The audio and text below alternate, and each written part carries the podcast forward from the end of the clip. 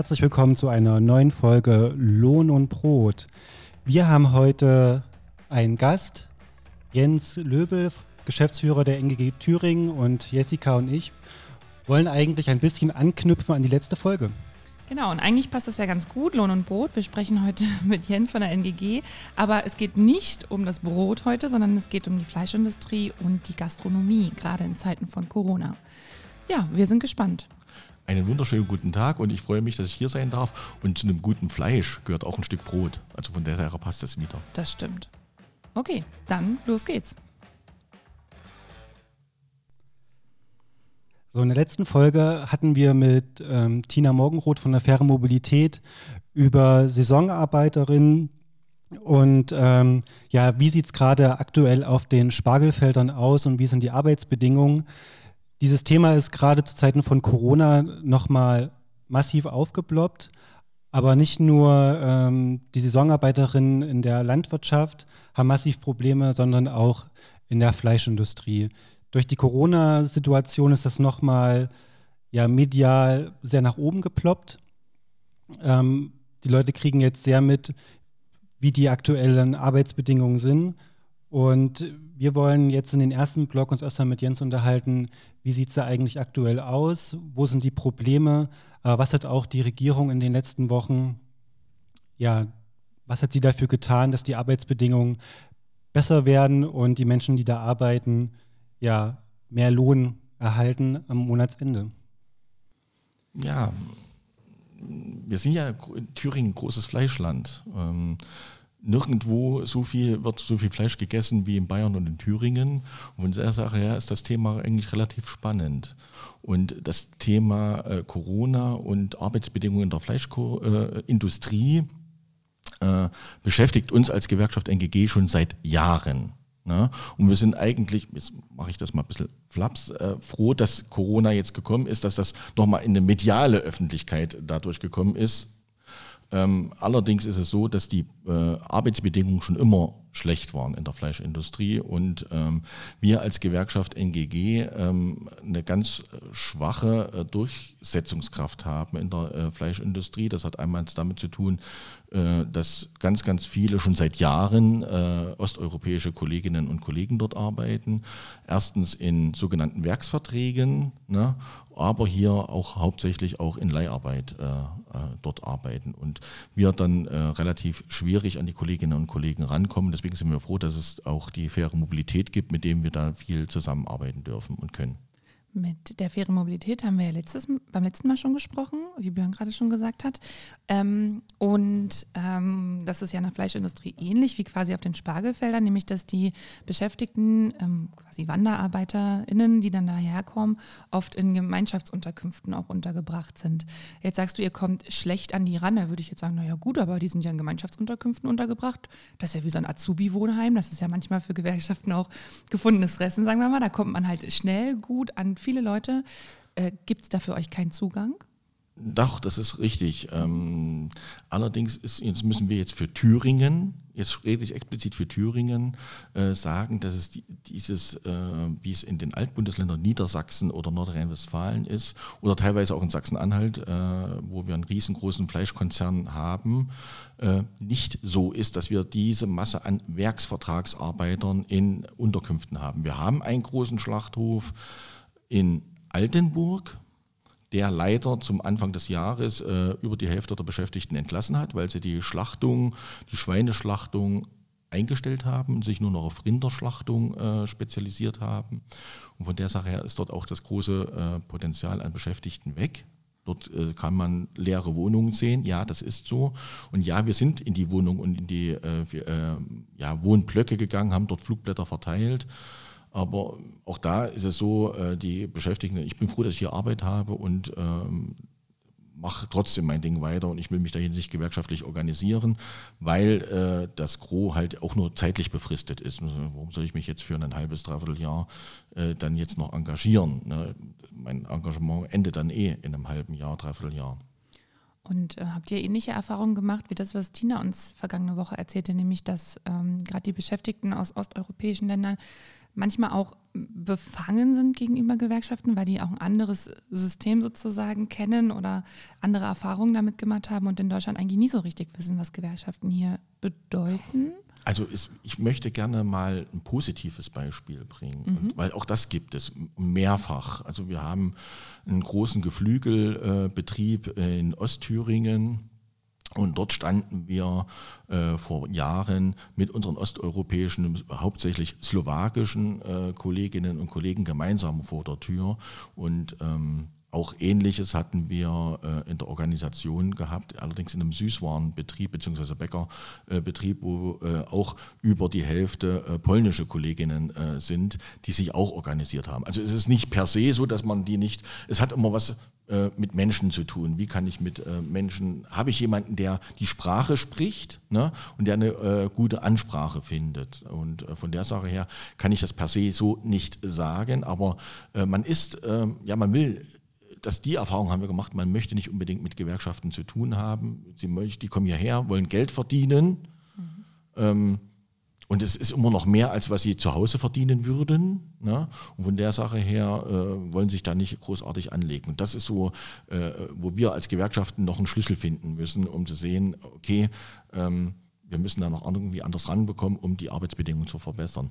Allerdings ist es auch so, und das muss man auch sagen, da sind wir auch relativ froh, dass das äh, Gericht des LAG äh, in Hamburg entschieden hat, dass zum Beispiel äh, eine sogenannte gelbe Gewerkschaft als nicht mehr tariffähig eingestuft worden ist, der sogenannte DHV, der ähm, zum Beispiel in der Fleischindustrie äh, Tarifverträge abgeschlossen hat, äh, Gefälligkeitstarifverträge äh, und damit uns als Gewerkschaft NGG außen vor gelassen hat ne, und damit Arbeitszeitverlängerungen etc. zugelassen hat, wo wir gesagt haben als Gewerkschaft, nee, mit uns wird es keine Arbeitszeitverlängerung geben. Du hattest gerade gesagt, dass, sie, dass die Kolleginnen ja eh nicht lange da sind, um zu arbeiten. Also du sagtest gerade so ein halbes Jahr. Ich kann das immer bei der Landwirtschaft, wenn es um Ernte geht, kann ich das immer nachvollziehen, dass dass die Arbeiterinnen nicht lang beschäftigt werden. Das, das ist für mich noch logisch. Das kann ich nachvollziehen. Aber bei der Fleischindustrie, da geht das irgendwie nicht in meinen Kopf rein, weil Fleisch wird ja immer produziert. Es ist ja nicht so saisonabhängig. Und warum sind dann zum Beispiel Kollegen aus Osteuropa auch nur eine kurze Zeit da? Oder vergesse ich da gerade irgendwas? Nee, nicht ganz. Also es ist nicht so, dass man da eine äh, Saison hat. Ähm, und es ist auch nicht so, dass sie nur kurz da sind. Ähm, wir haben dieses Thema Werksverträge ähm, nicht so stark. Äh, vielleicht, kann, vielleicht, kannst du noch mal kurz erklären, was genau mhm. Werkverträge sind. Mhm. Ich möchte aber noch mal schnell erst auf was anderes ja. eingehen. Also es ist auch so, und das ist in diesem äh, Geflügelbetrieb gewesen, äh, ist noch so, äh, dass die wirklich herkommen und teilweise sich Wohnungen und teilweise auch Häuser mittlerweile äh, mhm. gekauft haben dort, äh, um, weil sie längerfristig hier wollen. Und da kann man auch besser mit den Kolleginnen und Kollegen arbeiten. Und nochmal den Unterschied zwischen Werkvertrag und Leiharbeit. Ähm, Werkvertrag äh, ist es so, eigentlich ein ganz klassischer, um das mal darzustellen. Ein Werkvertrag ist, meine Waschmaschine ist kaputt zu Hause und ich beauftrage den Klempner, die Waschmaschine zu reparieren. Das heißt, ich bezahle den für äh, die Tätigkeit, dass er die Waschmaschine wieder in Gang bringt. Oder den klassischen Gärtner, ne, der bei mir den Garten die, äh, äh schneidet. Und in der Fleischindustrie ist es mittlerweile so, dass ähm, Betriebe dann ähm, nach Stückzahlen, ne, ihr, ihr, wir bezahlen euch, das, dass ihr so und so viel Schweine schlachtet, ausnehmt, zerlegt und werdet nach äh, Kilopreis bezahlt. So, das heißt, die Kolleginnen und Kollegen in den Schlachthöfen arbeiten auf Akkord. Und die müssen dann teilweise ähm, dann ihre eigenen Materialien mitbringen oder müssen sogenanntes Messergeld mitbringen, das heißt, oder wird abgezogen, ne, dass sie ähm, für ihre eigenen Arbeitsmaterialien wie Messer etc. Äh, bezahlen müssen. Und nochmal auf die Unterkunft zu kommen, auch das haben wir äh, sehr oft, und das ist ja auch mittlerweile hochgekommen, dass horrende Mieten äh, für diese sagen wir mal, Unterkünfte äh, bezahlt werden, wo im Endeffekt eigentlich auch nichts mehr äh, rauskommt ne, äh, bei den Beschäftigten und die teilweise unter ganz miserablen äh, Wohnbedingungen äh, leiden, in kleinen Dreiraumwohnungen zu acht belegt äh, und dafür bezahlt aber jeder 250 bis 300 Euro. Äh, und das, die einzigen Gewinner sind die Unternehmer und die äh, sogenannten Miethaier, wobei Miethaier und Unternehmer äh, meist identisch sind, weil die Wohnungen von den Arbeitgebern vermietet werden. Die Werksverträge, wie du gerade sagtest, die sind ja jetzt sozusagen oder ja, sie sind verboten, sollen bis 2021 soll es abgeschafft werden. Die, ja, der Lobbyverband der Fleischindustrie hat gleich äh, aufbegehrt und meinte, naja, wir hätten doch reden können, das ist ja ungerecht. Aber Leiharbeit kann ja trotzdem weiterhin stattfinden. Leiharbeit soll auch mit verboten werden. Also in einem Zug. In einem Zug. Und zwar müssen wir auch da sehen, es ist nicht nur die Fleischindustrie, auch die Geflügelindustrie. Äh, also nicht der klassische Schlachthof, ne, wo mein Schwein und mein Rind reinkommt, sondern auch die Geflügelindustrie ist davon mit betroffen. Und ähm, wir finden das gut und unsere Forderung ist das ja schon seit Jahren, äh, dass dieses äh, Konstrukt Werkvertrag nicht mehr stattfindet. Und im Übrigen ist das nicht nur in der Fleischindustrie so, das ist auch bei Mercedes-Benz und wie sie alle heißen, äh, in der Automobilindustrie so, dass dort unterschiedliche Arbeitsbedingungen herrschen. Und das kann man eigentlich relativ gut auch mal in, im Fernsehnachrichten, da hat man das schon mal gebracht.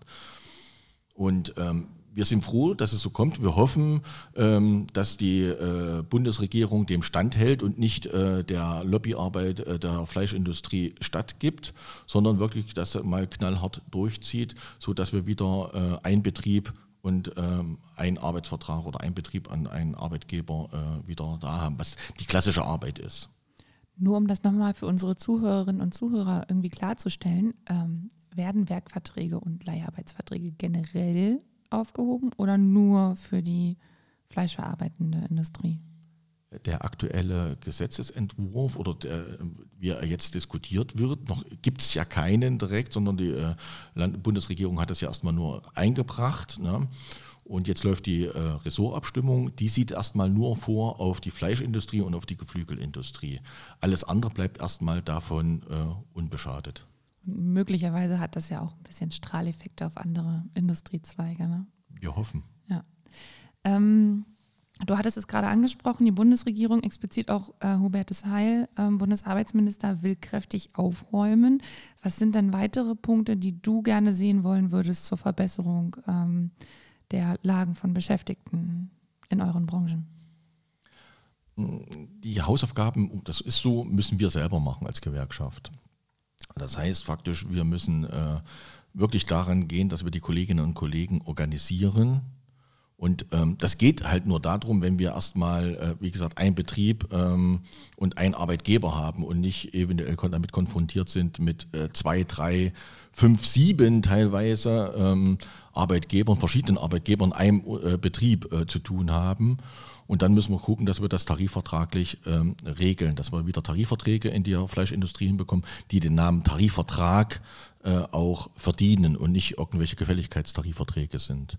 Und von der Sache her ähm, sind wir dafür wirklich auch die Leiharbeit. Das ist für mich schon seit Jahren ein Steckenpferd, äh, wo man sagt, die Leiharbeit gehört eigentlich verboten. Äh, Zumindest dieser Auswuchs, den es gab, ähm, der gehört eingedämmt. Ähm, weil Leiharbeit war ja eigentlich mal ursprünglich damit gedacht, okay, ich habe hier Auftragsspitzen und ähm, um mich da jetzt nicht abhängig zu machen, dann nehme ich Leiharbeiter für Auftragsspitzen. Aber mittlerweile ist es ja so, dass Leiharbeiter äh, zum Stammpersonal gehören und teilweise äh, länger im Betrieb sind ähm, als, andere, äh, als manch andere, ähm, die dort festarbeiten. Und dann ist es nämlich genau umgekehrt, dass sie quasi nicht geholt werden zu Spitzenzeiten, sondern dass sie gegangen werden, dass sie gekündigt werden, wenn oder ne, nicht mehr in dem Betrieb arbeiten, wenn halt eben die Auftragsspitzen gerade mal nicht da sind oder es Einbrüche gibt in der Produktion. Also ich glaube, es ist eher häufiger noch der andere Fall.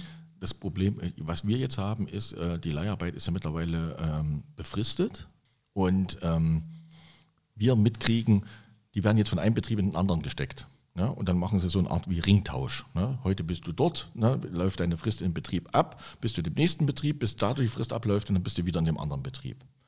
Und das ist, äh, da müsste dann auch nochmal äh, ein Riegel davor geschoben werden. Ja, und vor allen Dingen Arbeitsre also arbeitstechnisch waren sie mit die ersten Opfer der Corona-Krise, die als erstes mit entlassen wurden, wo sich die Arbeitgeber mit am schnellsten zu sagen, ja, befreit haben. Und da kann ja auch der Kollege Benny von der ferne Integration ein Lied singen, was da gerade äh, an Beratungsfällen gerade für die Leiharbeitfirmen reinkommt. Wobei ja das Thema ähm, Nichtbeschäftigung in Leiharbeit ja, ist ja kein Kündigungsgrund, weil ähm, in den meisten Fällen haben wir das ja explizit in den Tarifverträgen in der Leiharbeit äh, geregelt, dass die einen 160 Stunden äh, Vertrag haben im Monat, aber in der Regel ja länger arbeiten im Verleihbetrieb, um dann genau auf, wenn die Leiharbeit kein nicht abgerufen wird, um Arbeitszeitkonten. Deswegen finde ich äh, Kündigungen dieser Zeit äh, nicht gerechtfertigt. Und das haben wir eigentlich auch in alten äh, äh, Verhandlungen, in äh, Gerichtsverhandlungen auch schon öfters erreicht, dass die Kündigungen unwirksam waren, weil es waren ja dafür explizit, das ist ein unternehmerisches Risiko, ob mein Arbeitnehmer abgerufen wird oder nicht. Genau. Ja, ansonsten ist das nämlich das Abwälzen des unternehmerischen Risikos auf den Arbeitnehmer und das geht nicht. Mhm. Ja. Ähm, allein im westfälischen Schlachthof in Kösfeld waren zu Beginn der vergangenen in den Wochen 279 Fälle an Corona dokumentiert. Der Betrieb hat vorübergehend geschlossen. Ähm, diese Situation haben sozusagen nochmal ähm, einen Vorschub gegeben, um die arbeitsrechtlichen ähm, Bedenken, die da stattfinden. Aber letztlich ein Verbot von Leiharbeit und Werkverträge schützt ja nicht vor Corona an sich, sondern da müssen ja wesentlich andere Sachen umgesetzt werden in den Betrieben. Was sind so die Punkte, wo du sagst, das, da muss jetzt ein Betrieb drauf einstellen, um die Mitarbeiterinnen zu schützen? Gut, also so ein starkes Virus wie Corona hatten wir ja noch nicht. Also wie gesagt, also da bin ich auch dabei ähm, zu sagen, ähm, wir müssen alle lernen. Und ähm, jetzt möchte ich eigentlich auch eine Lanze brechen für die äh, Ernährungsindustrie. Ich bin ja nun in vielen Betrieben unterwegs. Ähm, die Fälle von Corona, äh, die in dem Schlachthof ähm, stattgefunden haben, oder die, die ne, hat ja mhm. nicht im Betrieb stattgefunden, sondern in diesen eingangs schon erwähnten miserablen Wohnungsbedingungen, ähm, wo die zusammen in einer Wohnung hocken. Ne? Und ähm, die Hygiene in den Betrieben ist in Ordnung. Also das Problem ist, äh, ja, auch das ist uns mitgeteilt worden, äh, Abstandsregeln, also die anderthalb Meter, zwei Meter sind nicht einhaltbar im also da steht man teilweise wirklich nebeneinander am Schlachtband, am Fließband und macht dann wirklich nacheinander wirklich äh, äh, Stückarbeit und das geht dann ruckzuck und da muss ich halt die, die Schweineschulter oder wie auch immer äh, ausgenommen haben. Oder wenn ich am Band stehe im Geflügelhof, das geht ja im Sekundentakt gehen die äh, Hühner dran vorbei und dementsprechend ist auch äh, der Abstand in dem Betrieb. Ist, da muss man gucken, ob man eventuell die Produktion etwas drosselt und damit man dann auch die Abstände dann wahrt. Ne? Also da müsste man nochmal gucken, aber äh, da sind wir äh, auch auf der guten Seite, dass ähm, unsere äh, Gesundheitsministerin da auch noch ein Auge mit drauf wirft und explizit äh, dem Amt gesagt hat, schaut mit, mit rein und äh, die Kontrollen finden in Thüringen statt. Und da vertraue ich auch dann unseren Ämtern. Hatten wir in Thüringen so einen Fall, wo so ein äh, starker Ausbruch war? Wir hatten einen, wir hatten Fälle von Corona in Industriebetrieben, ja. Und auch da wieder gleich, äh, es sind Beschäftigte gewesen, die privat miteinander verkehrt haben. Okay. So, also es hat nichts unbedingt die Ansteckung im Betrieb zu tun gewesen und dort hat man auch dann die Produktion runtergefahren beziehungsweise also die Schlachtung ähm, eingestellt, hat die Schlachtung in andere Betriebe gegeben und hat dann äh, komplett die Leute, die dort waren, in Quarantäne gesteckt äh, beziehungsweise geschickt. Und mittlerweile läuft das wieder. Das waren äh, sechs, sechs Fälle, aber das hat dann Auswirkungen äh, äh, von enormem Maße.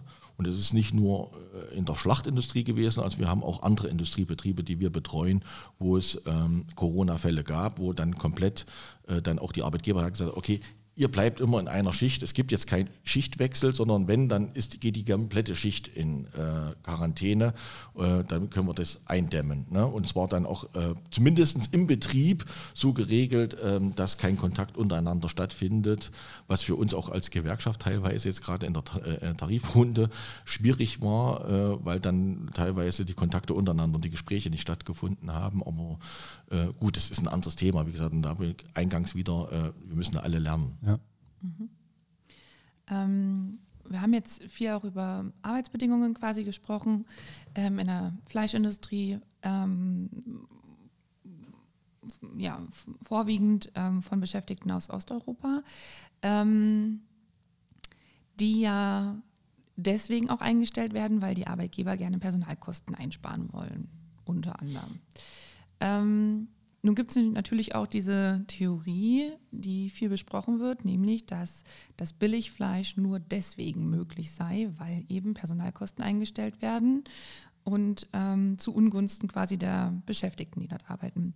Ähm, was sind da eure Einstellungen, Forderungen zu als NGG? Das ist äh, ähm, ein richtig Wunderpunkt. Ja, wir haben in Deutschland relativ oder sehr, sehr preiswertes Fleisch. Und wenn man sich das mal reinguckt, da muss sich jeder Verbraucher wirklich mal überlegen, kann das denn wirklich wahr sein, dass ich jetzt hier mein Schnitzel, äh, wo äh, drei, mit 3 Euro äh, 100 Gramm oder was weiß ich nicht, äh, äh, kostet? Das geht nicht. Damit ist äh, das Tierwohl auf der einen Seite nicht gewahrt ähm, und auf der anderen Seite auch die Arbeitsbedingungen und Arbeitskosten. Also da muss der Verbraucher sich auch wirklich mal überlegen, ist es das wirklich nötig, dass ich hier Billigfleisch kaufe. Und wir haben ja eigentlich schon genug Probleme gehabt, ob das nun Gammelfleisch ist, ne, ob das, ne, etc. Also was muss denn eigentlich noch passieren, äh, um zu sehen, äh, dass wir unser Geld äh, in etwas teurere Lebensmittel äh, geben müssen. Dass das nicht jeder kann, ist auch sonnenklar. Und ähm, die Fleischindustrie hat in den letzten Jahren, Jahrzehnten teilweise, äh, ähm, kam dann zum Beispiel aus Dänemark etc., haben die dort in Dänemark äh, die äh, Betriebe und in Schweden die Betriebe geschlossen und sind nach Deutschland gekommen, weil Deutschland äh, in der Fleischindustrie ein Billiglohnland ist.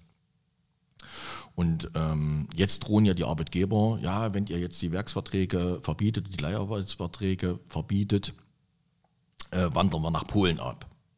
Das ist übrigens, äh, das kann jeder Gewerkschafter, der Tarifverhandlungen führt und macht, äh, ein Lied davon singen, dass die Arbeitgeber immer damit drohen. Und ja, es gibt auch Betriebe, die teilweise dann abgeschoben äh, oder äh, abgezogen sind in anderes, aber da ist der Staat gefordert. Äh, und wir müssen, wir können wirklich nur sagen, und da ist es egal, ob die Fleischindustrie, ne, muss ich mir die billigen Brötchen kaufen? Ne? Oder unterstütze ich nicht meinen Bäcker, der mit richtigen Handarbeit, aber auch in der Gastronomie. Ne? Muss ich das billig äh, Fastfood, was per se mal nicht schlecht unbedingt sein muss, aber ne, bin ich nicht bereit, auch ein bisschen mehr Geld äh, für ein gutes Essen auszugeben, weil alles hat seinen Preis und alle wollen irgendwie äh, davon auch überleben. Ja, für, für den Verbraucher manchmal auch sehr ja, undurchsichtig, gerade im kapitalistischen System, wo man dann halt nicht weiß, selbst wenn man teuer das, das Produkt teuer kauft, kann trotzdem die Arbeitsverletz äh, Arbeitsschutzmaßnahmen nicht stattfinden, Korrekt. weil ja die Marge einfach nur ähm, der Unternehmer einstreicht und trotzdem immer billiger das, produzieren will. Das ist korrekt. Und ähm, meine Frau äh, und mein Sohn können es nicht mehr hören, äh, wenn ich einkaufen gehe und sage, nee, das können wir nicht kaufen, das ist politisch unkorrekt. Also ja, das zieht sich so durch, aber da sollte, wie gesagt, jeder sich mal wirklich äh, Gedanken drüber machen. Und wir sind jetzt gerade äh, zum Beispiel seit ähm, einem drei, halben, dreiviertel Jahr äh, in Tarifauseinandersetzung in der Ernährungsindustrie. Äh, und zwar Thüringen, Sachsen, Sachsen-Anhalt. Und auch da ähm, haben wir ganz miserable Löhne. Na, teilweise haben wir in den Tarifverträgen noch drin äh, äh, über einen gesetzlichen Mindestlohn, äh, gerade so als, als unterste Haltelinie den gesetzlichen Mindestlohn, wo jeder weiß, äh, wer dort eingruppiert wird, der ist in Altersarmut. Und äh, die Arbeitgeber kommen dann immer her und sagen, naja, äh, wir können die Lebensmittel nicht teurer verkaufen, der Kunde nimmt uns das nicht ab. So, kann man sich mal angucken, Facebook. Ähm, die Kommentare unter dem, wir haben gestern bei Bautzner Senf gestreikt und da gab es auch einen schönen Bericht äh, des äh, Mitteldeutschen Rundfunkes. Und wenn man da auf der Seite des MDR auf Facebook guckt, also da gibt es nicht einen, nicht einen einzigen Post, der sagt, ne, ich bin nicht bereit, mehr Geld zu bezahlen, wenn ich weiß, dass es auf die Arbeitsbedingungen, äh, äh, die, die, Arbeitsbedingungen der Beschäftigten sich damit verbessern, die Lohnbedingungen damit verbessern. Und das halte ich eigentlich immer nur als äh, vorgeschobenes Argument der Arbeitgeber zu sagen, äh, ja, wir kriegen das nicht rum. Zumal die Vergangenheit ja quasi genau das Gegenteil bestätigt, nämlich dass mehr Menschen in Deutschland auch mehr, mehr, dazu bereit sind, zum Beispiel für Fleisch, zum Beispiel für Bioprodukte und so, äh, mehr Geld auszugeben. Auf der anderen Seite oder halt eben auch für Milch. Ne? Es gibt ähm, Milchpackungen, da wird extra drauf geworben, das ist jetzt ein fairer Preis für die Milchbauern und so weiter. Das gibt es ja auch. Ähm, aber gerade bei der Fleischindustrie kommt ja auch oft, okay, gut, die ähm, Verbraucher sind dazu bereit, mehr Geld zu bezahlen, eben für dieses Produkt und hoffen, dass auch die Beschäftigten ähm, in der Industrie sozusagen ein bisschen was davon haben. Aber letztlich ist es doch so, dass auch, sagen wir mal, Tiere von Biobauernhöfen, wo hoffentlich irgendwie Beschäftigte sind, die vielleicht ein bisschen besser bezahlt sind oder ein bisschen bessere Arbeitsbedingungen haben, doch tatsächlich auch in dieselben Schlachtbetriebe kommen wie alle anderen Tiere auch. Also letztendlich kann man ja sagen, okay, vielleicht beim Produkt ja, okay, vielleicht geht da ein bisschen Geld hin, aber was ist denn mit den Schlachthöfen? Also ich habe jetzt noch nicht von einem Schlachthof gehört, ähm, die explizit nur mit, sagen wir mal, qualitativ hochwertiger Ware arbeiten und entsprechend auch Arbeitsbedingungen und so weiter. Ähm, also ist, man muss unterscheiden. Ja, man muss immer unterscheiden. Es gibt kleinere äh, Schlachthöfe ähm, und es gibt die großen Schlachtdinger. Also wir hatten zwei große hier in Thüringen gehabt. Den einen gibt es seit mehreren Jahren leider nicht mehr. Das ist äh, in Weimar gewesen und der andere ist äh, in Altenburg. Alles übrigens äh, ein Konzern gewesen. Und wir haben noch Betriebe, die schlachten, ähm, die sind aber alle etwas kleiner.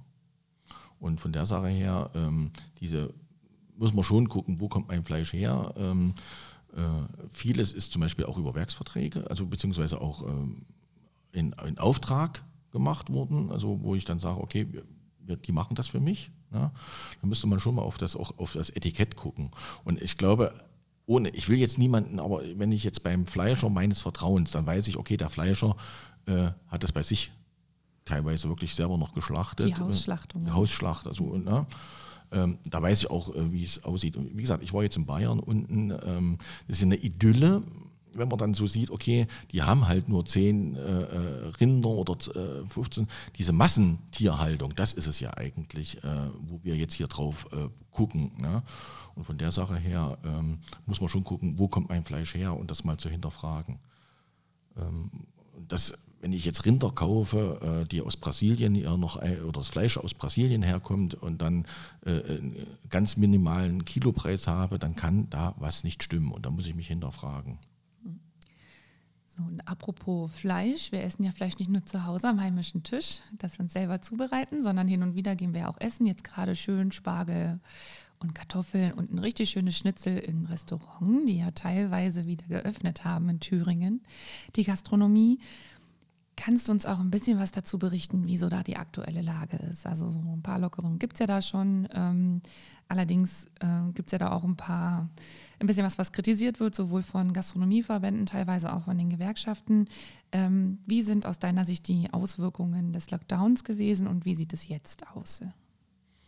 Bevor wir zur Gastronomie kommen, äh, nochmal ganz schnell noch einen Blick zurück, weil das Thema, was wir jetzt über das Fleisch gesprochen haben, ist übrigens auch Leiharbeit. Äh, äh, betrifft auch ganz, ganz viele Industriebetriebe in der Ernährungsindustrie und im Bäckerbetriebe, also diese großen Backbetriebe zum Beispiel. Das sind haargenau die gleichen Arbeitsbedingungen äh, wie in den Fleischbetrieben. Das darf man nicht vergessen. Ne? Ähm, jetzt Gastgewerbe. Äh, ich bin froh, äh, dass das Gastgewerbe wieder aufmacht und wieder öffnet, weil da kommt ein Stück äh, Lebensqualität wieder hinzu. Es lief äh, ganz, ganz schlecht zurzeit oder es läuft ganz, ganz schlecht zurzeit und ich kann wirklich auch nur jeden äh, empfehlen, ähm, doch wieder mal in die Kneipe zu gehen, mal dort ein Bierchen zu trinken, ähm, weil das Gastgewerbe einfach braucht. So, die brauchen die Kohle. Ähm, die hatten jetzt wirklich von, von, die sind ja von 100 oder beziehungsweise von, auf, komplett auf null runter. Äh, das Problem ist, was wir äh, dem Gastgewerbe vorwerfen, äh, dass sie die Beschäftigten äh, in großen Teilen einfach im Regen stehen lassen haben. Also wir haben zum Beispiel, und das, egal was man jetzt davon hält, zum Beispiel in der Systemgastronomie, äh, das sind diese ganzen Bürgerbrater und wie sie alle ne, heißen, die jeder von uns kennt, da waren wir relativ gut äh, zusammen und haben mit dem Arbeitgeberverband, mit dem Bundesverband der Systemgastronomie einen Tarifvertrag abgeschlossen, der regelt, dass die Beschäftigten dort ihr Kurzarbeitergeld auf äh, 90 Prozent aufstocken oder dass der Arbeitgeber das auf 90 Prozent aufstockt. Wohl wissend, dass wir dort auch ganz niedrige Löhne haben. So, und jetzt haben wir äh, das Gleiche, den Arbeitgeberverband DEHOGA, den Deutschen Hotel- und Gaststättenverband, aufgefordert und die haben sich komplett verweigert.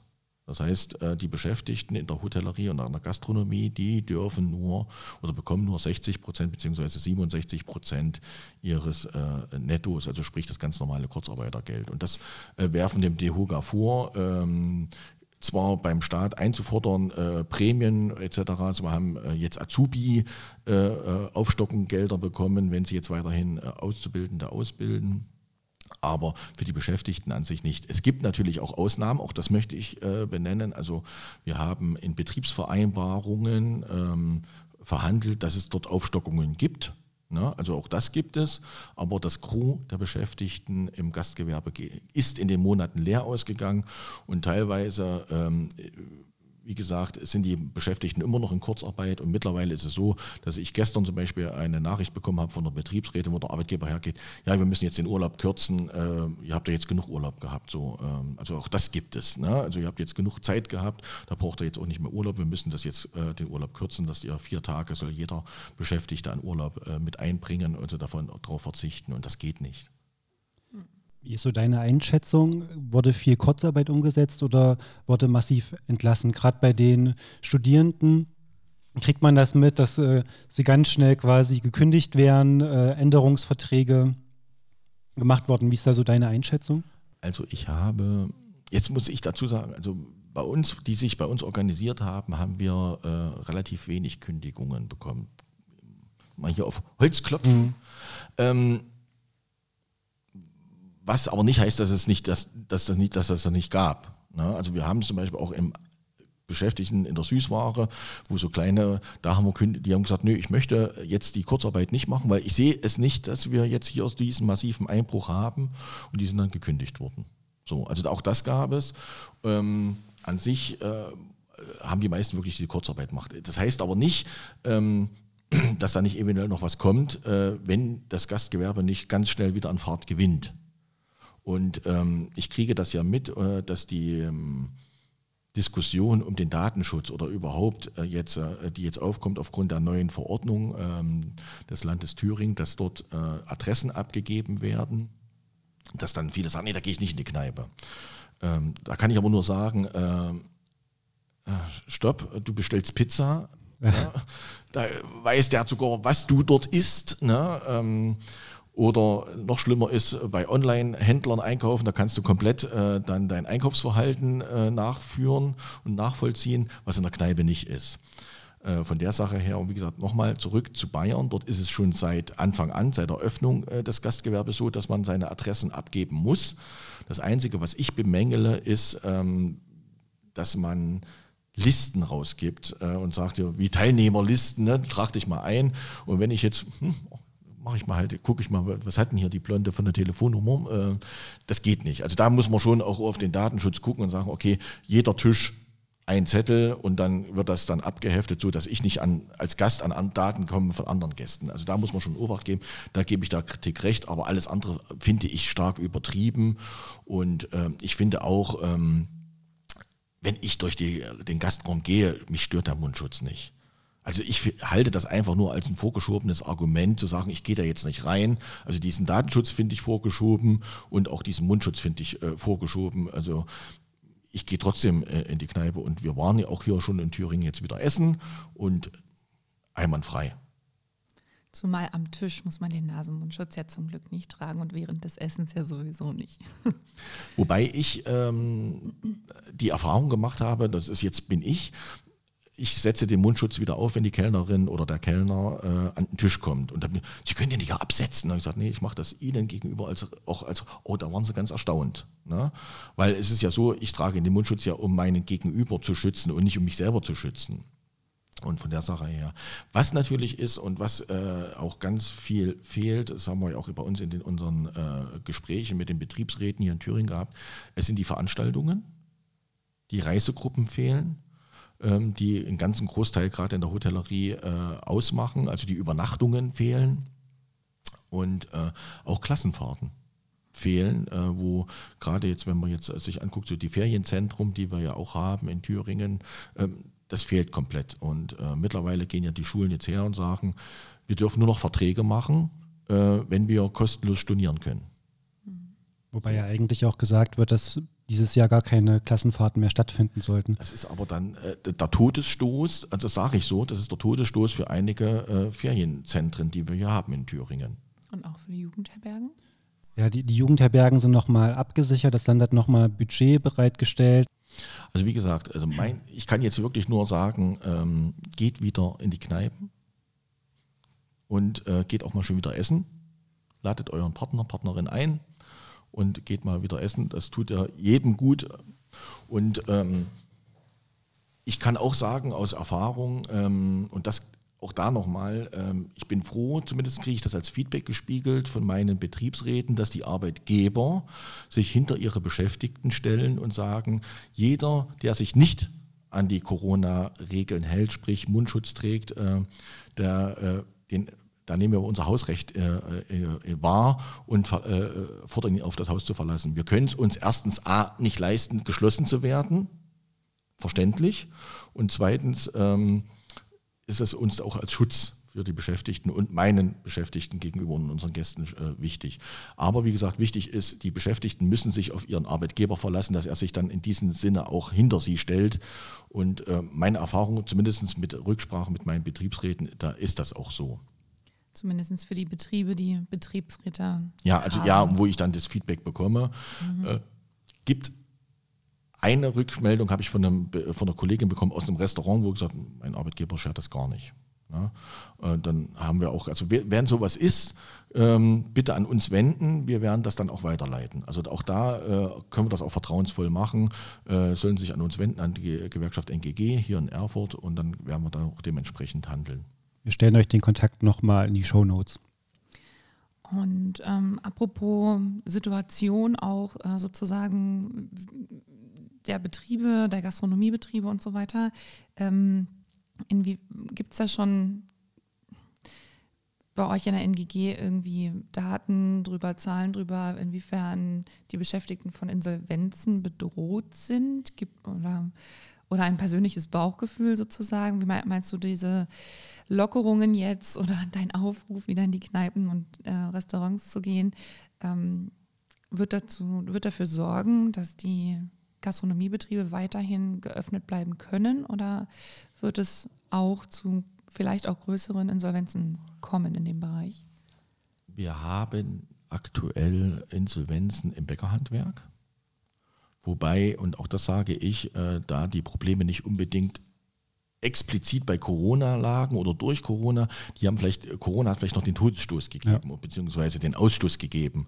Und auch da muss ich äh, sagen, äh, gerade im Hinblick auf äh, einige Insolvenzen, die wir haben, ähm, vielleicht nutzt man das sich, um einfach mal den Markt nochmal zu bereinigen und sich von irgendwelchen äh, äh Kost Filialen oder wie auch immer kostengünstig zu entsorgen. Also das ähm, bringt auch die Erfahrung mit, die wir äh, gerade mit den Firmen, die wir hier hatten, die jetzt in Insolvenz angemeldet haben, in, der, in den letzten Jahren als Erfahrung gemacht haben. Im Gastgewerbe wird es wohl so sein, leider, dass einige das wirklich nicht überleben werden. Das ist die, ähm, die traurige Gewissheit, die wir bekommen werden.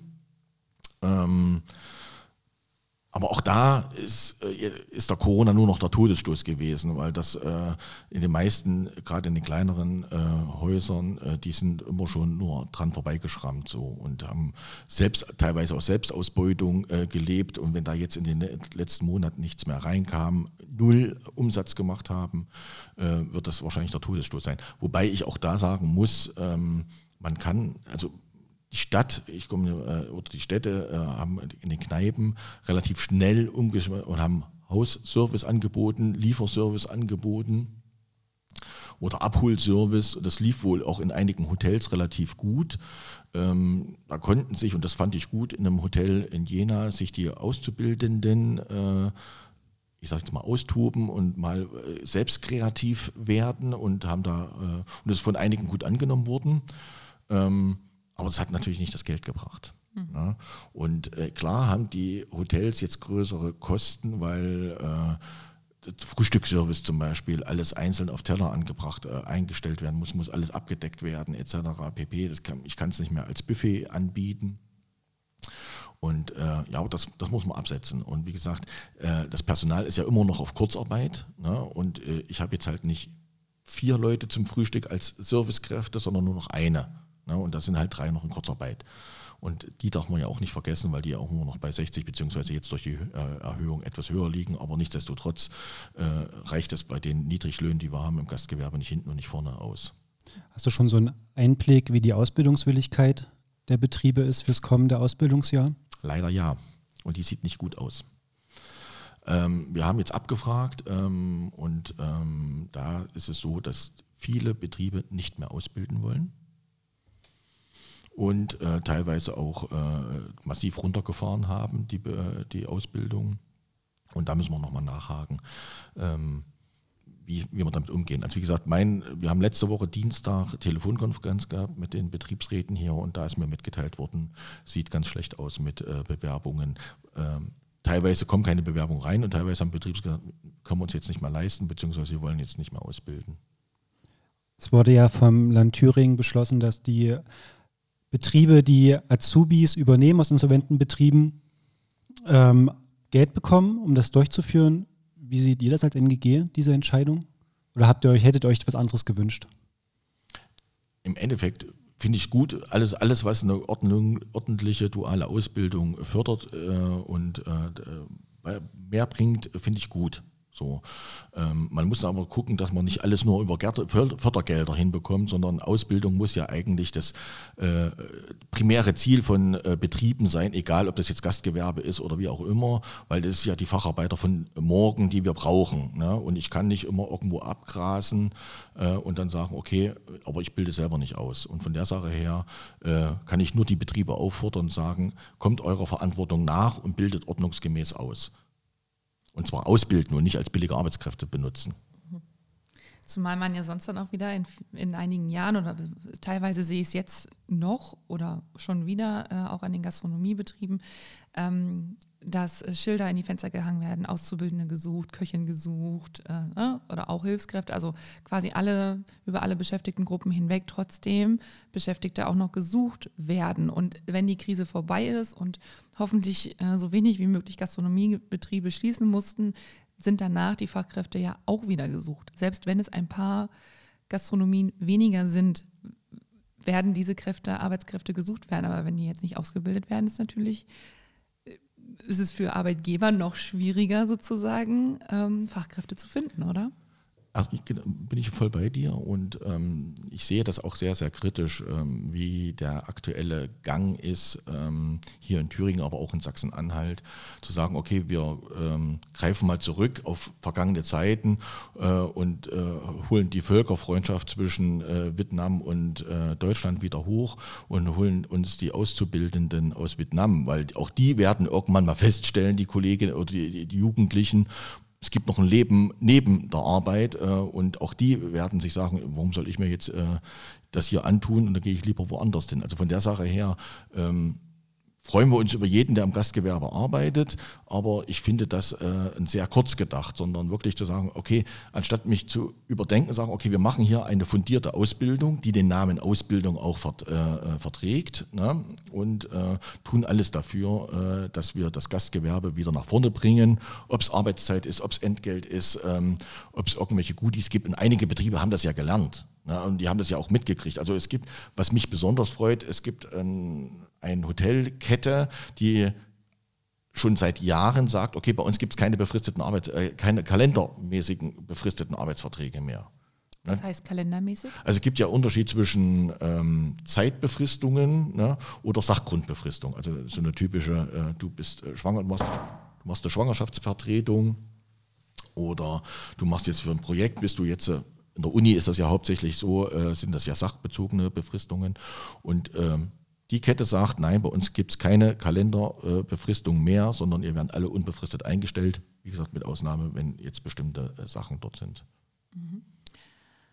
Eine letzte Frage noch, ähm, die uns auch öfter jetzt in den sozialen Medien immer mal erreicht hat oder die auch immer mal kursiert. Wenn ich jetzt Auszubildende bin, zum Beispiel im Bäckereihandwerk und bin meinetwegen im zweiten Ausbildungsjahr, äh, läuft auch alles ziemlich gut und jetzt wegen Corona, vielleicht äh, war Corona der Todesstoß, wie du es ausgedrückt hast, muss ähm, das Unternehmen, in dem ich meine Ausbildung mache, zumachen. Was mache ich dann? Kann ich irgendwo meine Ausbildung fortsetzen?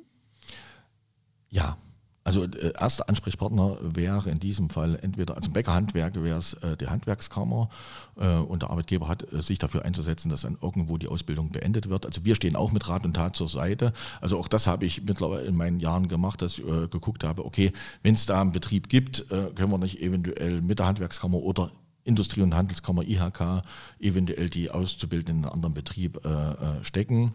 Wir haben ja die Kontakte da und ich glaube, es gibt keinen Betrieb, äh, der nicht froh ist, eventuell einen anderen Azubi zu bekommen. Ähm, aber wie gesagt, erster Linie ist, dass der Arbeitgeber sich darum zu kümmern hat, dass die Ausbildung in einem anderen Betrieb dann, wenn ich nicht mehr möglich, die Möglichkeit habe, auszubilden, woanders stattfindet. Ich darf also nicht einfach hängen gelassen werden. Nein.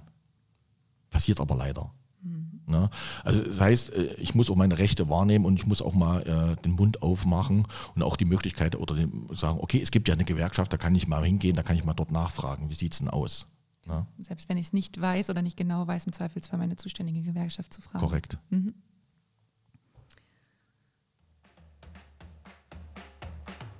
Wir sind jetzt am Ende unserer Sendung. Wir hatten heute Jens von der Gewerkschaft Nahrung, Genuss, Gaststätten zu Gast. Jens hat uns ein bisschen berichtet, wie die aktuelle Lage in der Fleischindustrie und Gastronomie ist und wie wichtig sozusagen Red Roses ist für Azubis, wenn man für die nächsten Jahre weiterhin Fachkräfte haben möchte. Danke, Jens. Und wir haben darüber gesprochen, wie wichtig es ist, auch als Verbraucher nochmal genauer hinzuschauen, welche Produkte wir so in unserem Einkaufswagen haben wollen. Danke, Jens. Es hat Spaß gemacht. Und äh, ja, vielleicht unterhalten wir uns in ein paar Wochen oder Monaten wieder, wenn die Lockerungen nochmal anders aussehen. Genau, bis dahin. Vielen Also- Dank. Mir hat es auch Spaß gemacht, ich bedanke mich. Dann tschüss, Tschüss. bis zur nächsten Tschüss. Sendung.